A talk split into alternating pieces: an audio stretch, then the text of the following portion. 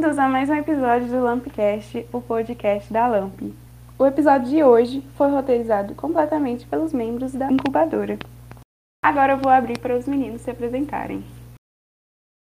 Meu nome é Maria Luísa, sou estudante de terceiro período do curso de Direito na UFV e sou membro da LAMP. Meu nome é Ana Clara, sou mãe de gatos, estudante de terceiro período na UFV e membro da LAMP também. Oi, meu nome é Lucas Galvão, eu tenho 25 anos, estou no quinto ano de medicina da UFV. Meu nome é Bruno, eu sou o secretário executivo da LAMP e estudante de Ciências Econômicas da UFV. No Lampcast de hoje, iremos trazer inúmeras questões sobre um tema bem recorrente da área de economia e que provavelmente você já viu algo sobre no jornal: o mercado financeiro e as criptomoedas. Iremos explicar em como a economia comportamental se torna um assunto crucial para entender melhor como os indivíduos funcionam dentro dessa área.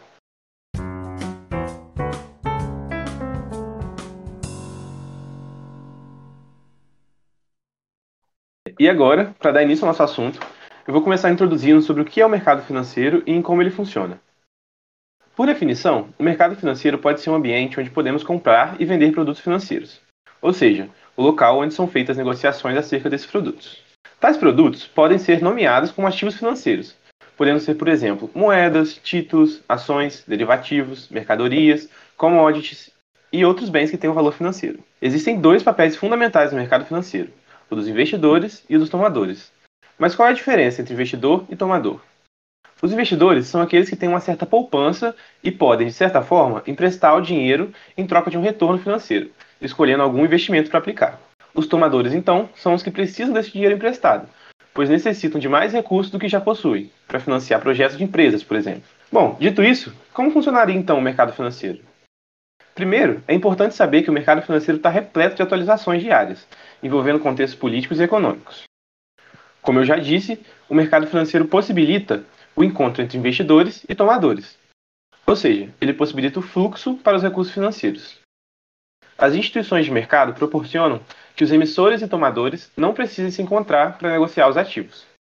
As negociações são feitas em ambientes seguros e intermediadas por agentes do mercado, como por exemplo uma corretora de valores. Se você quiser investir em ações da Petrobras, a PET-R4, não precisa procurar a empresa de forma direta, você pode apenas abrir uma conta em uma corretora de confiança, acessar o home broker, que é o local onde você acessa caso queira investir, e escolher as ações da empresa. Ou seja, você vai emprestar o seu dinheiro para a Petrobras sem precisar ter contato direto com a empresa. Em troca, a empresa vai dividir os lucros com os investidores. Além disso, as ações podem se valorizar e você pode ganhar dinheiro. Bom, agora que já sabemos como funciona esse mercado, o próximo passo é entender como que ele é dividido. Ele pode ser subdividido em quatro partes o mercado de capitais, que engloba ações, títulos e derivativos na bolsa de valores, corretoras e outras instituições financeiras. Por exemplo, se você quer investir em ações da bolsa ou investir em uma LCA, que é a letra de crédito do agronegócio, de um banco, estará investindo no mercado de capitais. Já o mercado de câmbio tem relação com a troca da moeda. No caso do Brasil, é a troca do real pela troca de alguma outra nação, como dólar ou euro. Então, se você trocar os seus reais por dólares, você vai estar atuando no mercado de câmbio. No mercado de crédito, são negociados recursos de curto, médio e longo prazo para pessoas físicas e jurídicas que precisam de dinheiro para capital de giro ou de consumo. Ou seja, ele engloba os empréstimos que são disponibilizados pelas instituições financeiras. E por fim, temos o mercado monetário, que é um ambiente de empréstimo de curto prazo com vencimento de no máximo um ano. Nesse sentido, é muito importante a gente conceituar o que seria a hipótese dos mercados eficientes, que é uma construção teórica fundamental para que se entenda o modelo clássico de mercado financeiro. Seguindo a linha da economia tradicional, que se considera um agente plenamente racional, que seria o homem econômicos, que toma suas decisões se baseando, obviamente, apenas na razão, não estando sujeito a qualquer desvio de caráter social ou emocional na hora da escolha, é que surge essa hipótese, que foi proposta por Eugene Fama em 1960. A hipótese dos mercados eficientes estabelece que os preços dos ativos são determinados pelas informações disponíveis sobre as empresas e o mercado. Segundo essa hipótese, não existem ações baratas ou caras, já que os preços são é, precificados pelo próprio mercado de forma justa na sua cotação. É, o que significa, de uma forma geral, que a teoria do mercado, dos mercados eficientes pressupõe que os preços são formados pelo mero acaso, uma vez que não tem que não tem espaço entre o fato e o conhecimento dos investidores para que eles considerem o preço de um novo ativo. O Eugene Fama, em 1991, ele colocou que a evidência mais clara da eficiência do mercado vem dos estudos de eventos, especialmente do estudo de eventos em retornos diários. Assim, esses estudos podem dar uma clara visão da velocidade do ajuste dos preços da informação, mostrando que eles seriam um resultado direto da informação e não de qualquer outro acontecimento que possa acontecer. Então, ouvintes, agora é muito importante que nós olhemos essa é, teoria clássica de como o mercado, o mercado financeiro funcionaria sob o olhar da economia comportamental. E disso é, eu parto de uma forma bem resumida do que seria umas críticas mais tradicionais a esse é, modelo do mercado financeiro até a economia comportamental. Então, o modelo clássico do mercado financeiro traz duas suposições importantes. A primeira é de que o preço dos papéis reflete as informações disponíveis. Essa afirmação traz uma carga muito importante consigo. Afinal, o preço seria um reflexo de tudo o que está disponível sobre uma determinada empresa. Mas será que é assim? Claro que o preço de muitas ações parece refletir sim as informações que estão disponíveis. Entretanto, há também ocasiões em que isso não parece muito bem ser verdade. Um caso muito interessante foi a famosa bolha da internet, que ocorreu no final do século passado até o início desse século. Várias novas ações de empresas que tinham seus negócios baseados na internet tiveram altas absurdas. Porém, as informações disponíveis não davam subsídios para esse movimento no mercado. Na realidade, Muitas dessas empresas não paravam em pé. No entanto, o mercado parece ter ignorado todas essas informações disponíveis. O resultado todo mundo já sabe, né? Empresas cujas ações eram negociadas na casa de centenas de dólares passaram a ter papéis negociados a míseros dólares, quando não em centavos. Evidentemente, quando a bolha estourou, as ações passaram a ser negociadas no preço que estava mais próximo do seu real valor. Mas isso não diminuiu o período enorme de preços injustificáveis, que contrariavam as informações que eram públicas. Além disso, a afirmação de que o preço das ações refletem as informações disponíveis leva a uma segunda conclusão. Retornos acima da média no mercado, no longo prazo, não seria possível de forma consistente. Afinal, o preço das ações seria um reflexo das informações disponíveis, essas que são acessíveis a todos. Logo, bater o mercado seria muito difícil.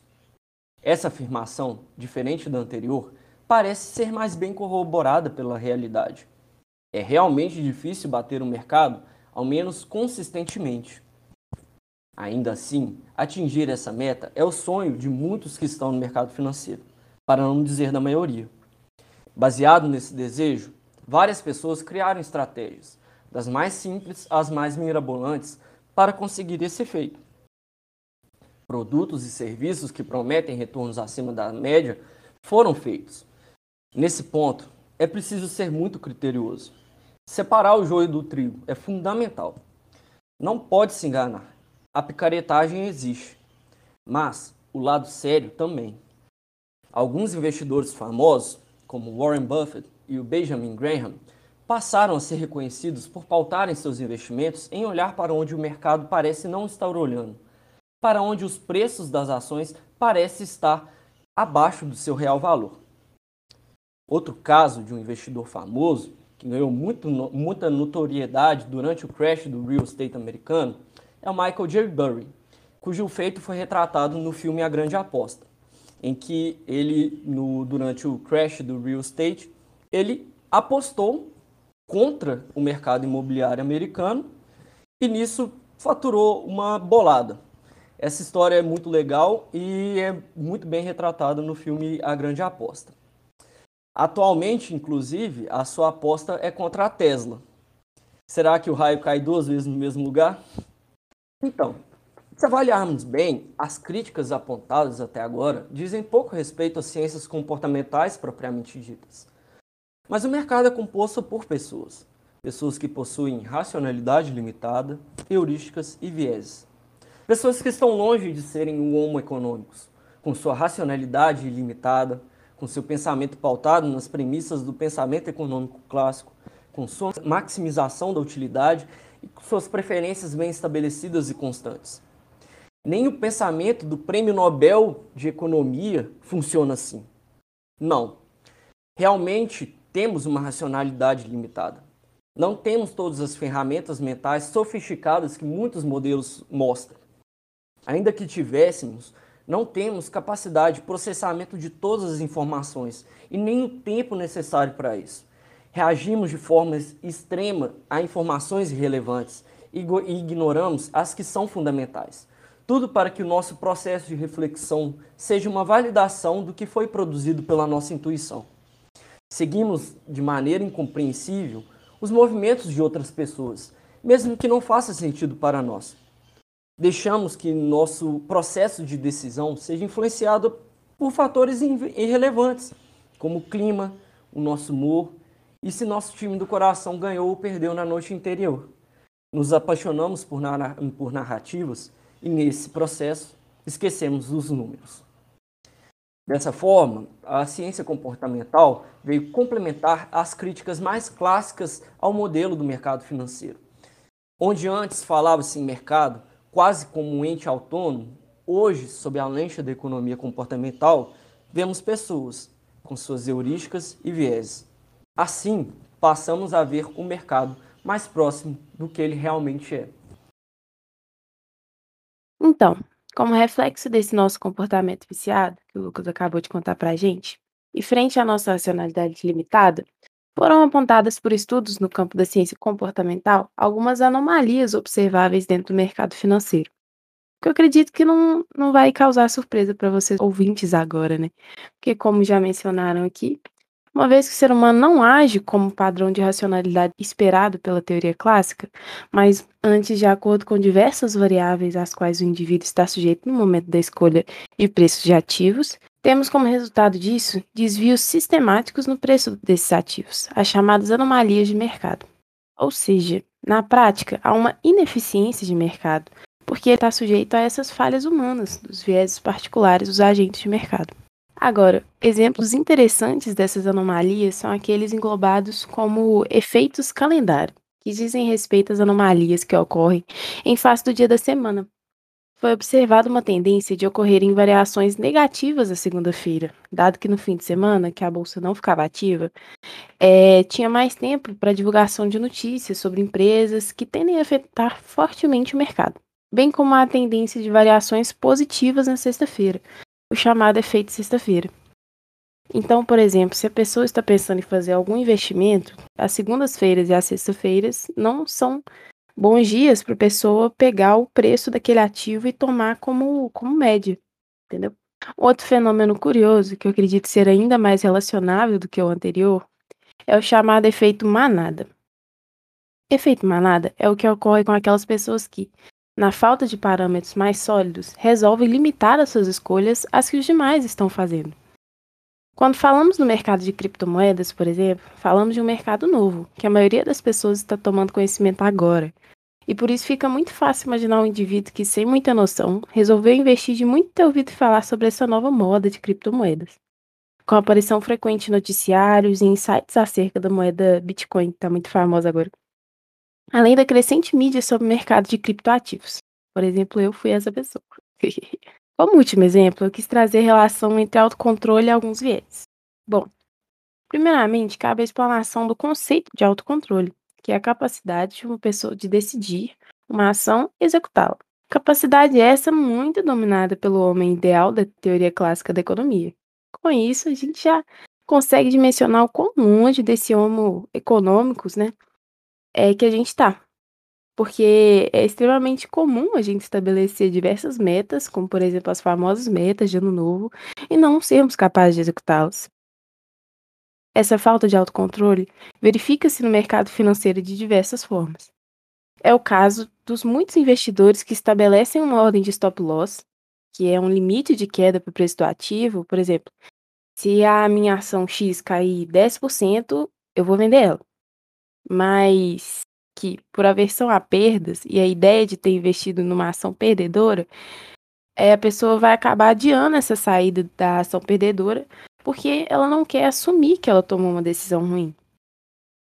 Enfim, é extremamente importante a gente ter conhecimento desses vícios para a gente analisar o próprio mercado financeiro e para lidar com ele.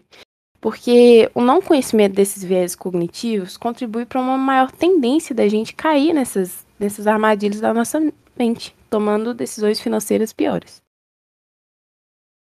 Enfim, meus caros ouvintes, é, a gente agora vai trazer uma contextualização para vocês é, a partir de uma reflexão. Em tempos que o mercado financeiro de criptomoedas se torna cada vez mais popular, a gente está diante de um mercado cada vez mais irracional? Então, nesse sentido, eu queria reforçar né, que a ideia do mercado como, como alguma coisa extremamente racional é um ideal irreal que era abordado pelos economistas clássicos, mas a gente já sabe que hoje a nossa racionalidade é limitada, o que gera consequências no mercado.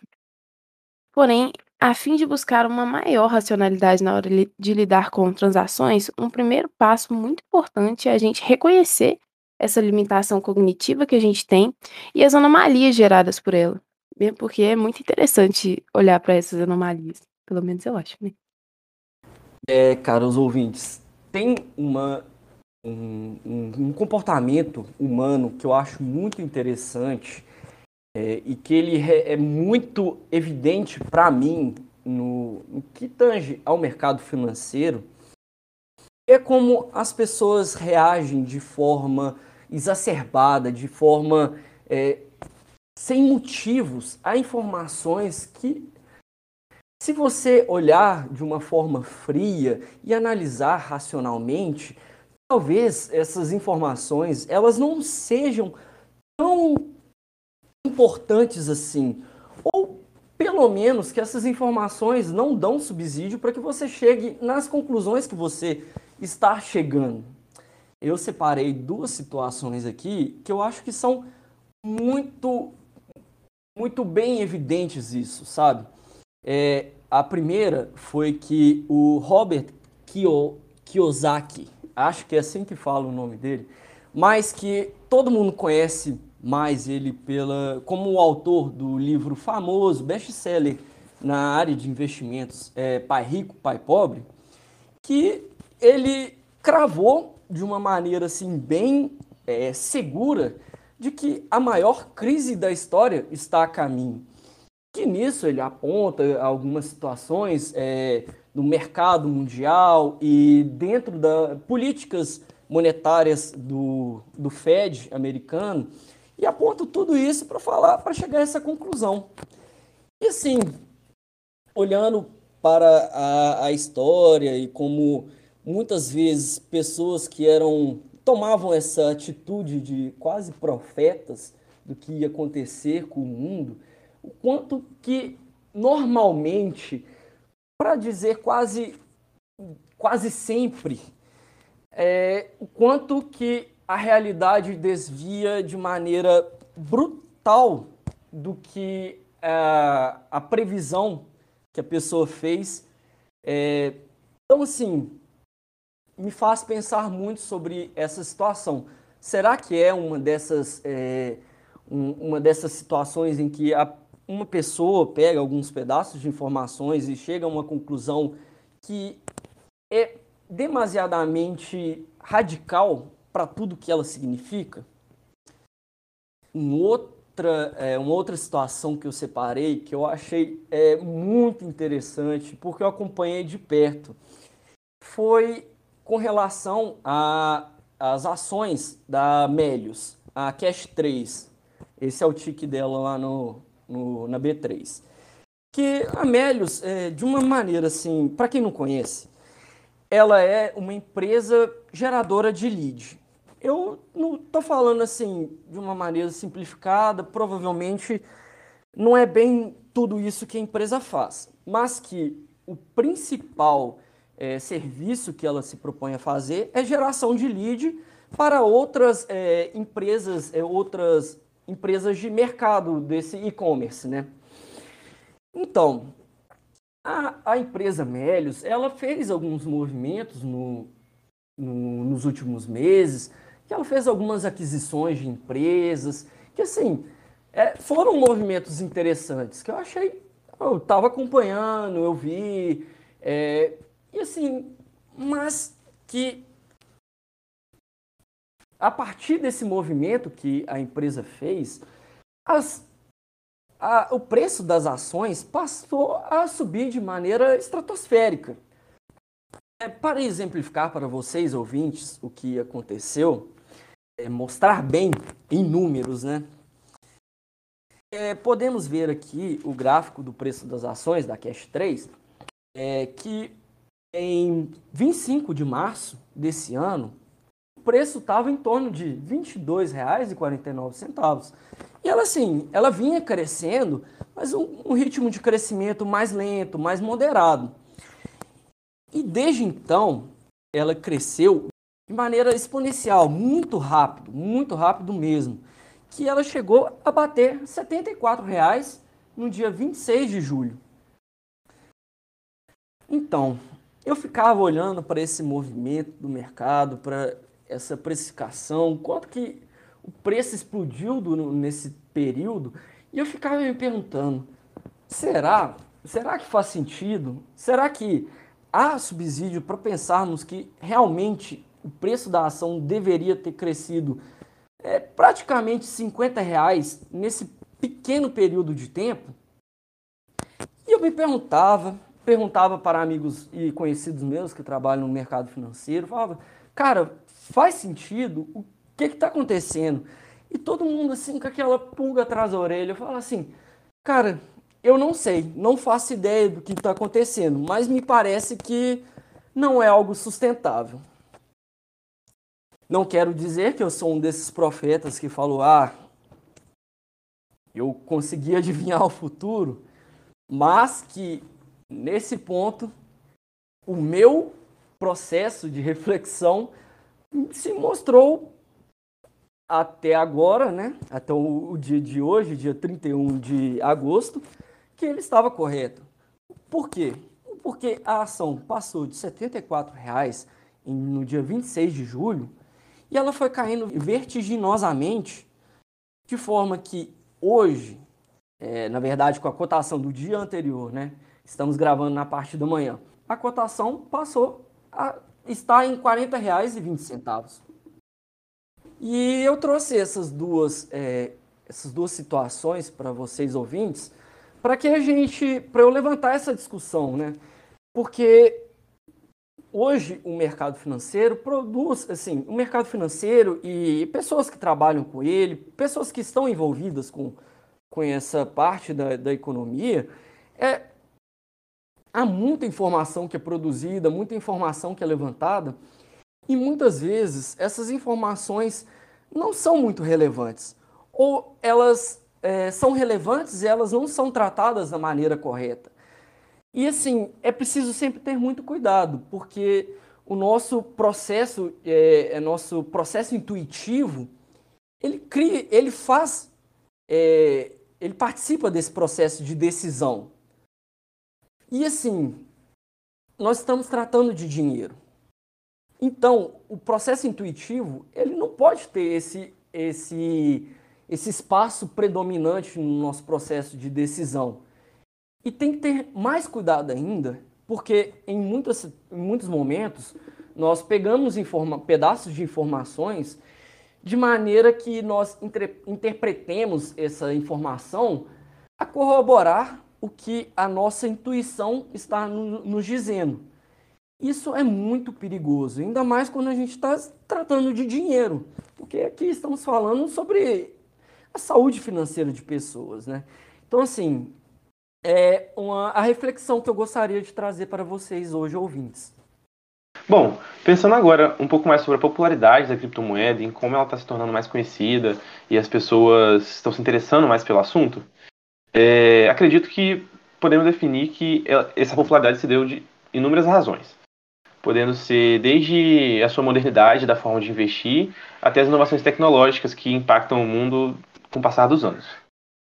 Primeiro, é, acho interessante a gente pensar que um ponto crucial da, da criptomoeda é a, é a, burocracia, que é menor do que em alguns outros, alguns outros investimentos em bolsa. Por exemplo, você, na criptomoeda tem a garantia de que o usuário ele tem que ser totalmente anônimo e a descentralização, com protocolos abertos de criações, transações e eficiência maior do uso. É, e aí eu acredito que isso ajude a pessoas que não tenham tanto tempo ou não queiram procurar tanto e fazer uma pesquisa tão alta sobre como resolver a parte burocrática dos investimentos. E por, pelo Bitcoin ser uma moeda virtual, acredito que isso facilite na, nas transações de muitas pessoas, no cidadão, para ele poupar o tempo no seu dia a dia e conseguir investir de forma mais segura com uma, um leque de pesquisa para a parte burocrática menor. Além disso, o aumento da tecnologia acredito que incentive as pessoas a procurarem saber mais sobre o assunto de certa forma. Porque todo ano a gente vê novas, novas inovações tecnológicas, novas criações e novas tendências. O Bitcoin acaba se, se tornando uma forma de investimento moderna, porque ele, trata, ele trabalha com a internet, trabalha com, com uma forma de, de interação mais pública, né? Porque qualquer pessoa pode investir no Bitcoin diferente do dólar e do real, essa criptomoeda ela, auxilia nas transações da internet, que uma vez que, que ela não necessita de validação de uma instituição financeira ou do governo. E aí é por isso que ela pode ser considerada descentralizada, mais pública, ou seja, é, as transações são realizadas em qualquer país, além de serem tipo anônimas e mais seguras, graças ao banco de dados, né, que é o, se eu não me engano, é o blockchain. Isso que o Bruno falou é, é muito interessante, né? Porque a gente vê essa moda, todo mundo falando de criptomoedas aí, e você fala em criptomoedas, a gente está falando do, do futuro, porque eu olho para esse sistema de, de blockchain e eu imagino que isso é o futuro mesmo. O que, que é o sistema de blockchain? Ele é um sistema que independe de, de instituições financeiras para se validar, porque ele mesmo se valida porque toda transação ela vai estar tá registrada em todo computador que faz parte do sistema. São como se fossem diversos bloquinhos que vão se conectando e fazendo uma rede enorme que é presente e visível em, em diversos computadores para diversos usuários. E nesse sentido, ela é irraqueável, sabe? No sentido de que todos esses pequenos bloquinhos estão o tempo todo validando esse sistema e caso haja alguma alguma anomalia, algum númerozinho errado dentro do, de todo o sistema, todos esses computadores que fazem parte vão detectar isso. Ou seja, são, são inúmeros, incontáveis fiscais desse sistema, se está tudo certo. Por isso que ele é tão concreto, no sentido de ser irraqueável, no sentido de ser difícil de se burlar mesmo, porque você vai ter que burlar milhões de computadores, porque todos eles vão ter essas informações. É, se você muda alguma coisa nesse código da transação, vai dar errado. Ele é um sistema autônomo, muito interessante, muito interessante mesmo. Então, a blockchain é revolucionária e o sistema de criptomoedas é muito interessante, sabe? É uma alternativa para as pessoas, é uma alternativa para países que têm bloqueios financeiros ou regimes ditatoriais que não permitem é, comunicação financeira com outros países. Então, então é o futuro. Blockchain é o futuro. E é muito interessante a gente a gente passar por esse por essa transição e por esse surgimento, né, da blockchain e desses novos sistemas. É sempre bom a gente buscar conhecimento nesse sentido, porque a tendência é cada vez mais a gente adotar esse tipo de transação pela segurança que ela traz. É, então, justamente pela popularização assim da questão do investimento e da facilidade que se tem agora em investir, principalmente com as criptomoedas, uma coisa que para mim é um exemplo claro da irracionalidade crescente assim no mercado é a questão da popularização de técnicas como o day trade, que são é, estratégias que você compra uma ação ou uma moeda ou uma criptomoeda e você não espera um tempo para valorizar e sofrer as alterações que a cotação sofreria. Você vende logo no mesmo dia ou num período muito curto de tempo. Essa técnica ela tem se popularizado muito nas redes sociais como uma estratégia que garante dinheiro fácil e rápido para o agente. É, mas os dados mostram que, na verdade, é, é o justo oposto a FGV acompanhou um grupo de 300 investidores que aderiram ao day trade de 2012 a 2019. E ela constatou que 97% perdeu dinheiro e 92,1% deles desistiu depois de um ano. Então, o que a gente pode perceber claramente nesse exemplo é uma atuação bem clara da prova social, em que muitas pessoas, vendo influencers divulgando essa técnica e tal, acham que, de fato, é uma estratégia segura para se ganhar dinheiro, quando, na verdade, os dados provam que não, que, na verdade, é uma técnica bem segura para perder dinheiro. É, bastante observável isso também. Agora, né, que a gente está na pandemia, crise, a gente vê que essa exposição excessiva às notícias diante da crise, as pessoas têm essa sensação de urgência e um medo diante do desconhecido, né? Justamente o, o efeito manada. É, a gente pode ver que as pessoas buscando justamente esse ganho rápido, é, por ver outras pessoas falam, ah, ele deve estar tá sabendo mais alguma coisa que eu, é melhor eu entrar nessa onda também. Então, bastante interessante os conceitos que o pessoal trouxe.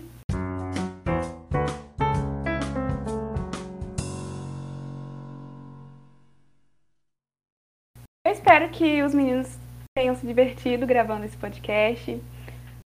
Caso você chegou aqui agora, eu convido vocês a ouvir os outros podcasts que nós já temos.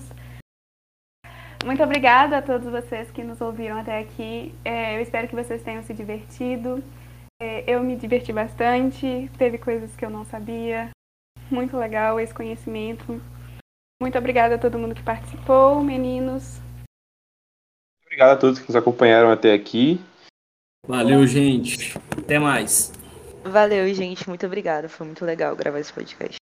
Obrigada, gente. Espero que tenham gostado. Foi muito legal fazer esse podcast. E esse assunto é muito interessante. Foi um prazer e até.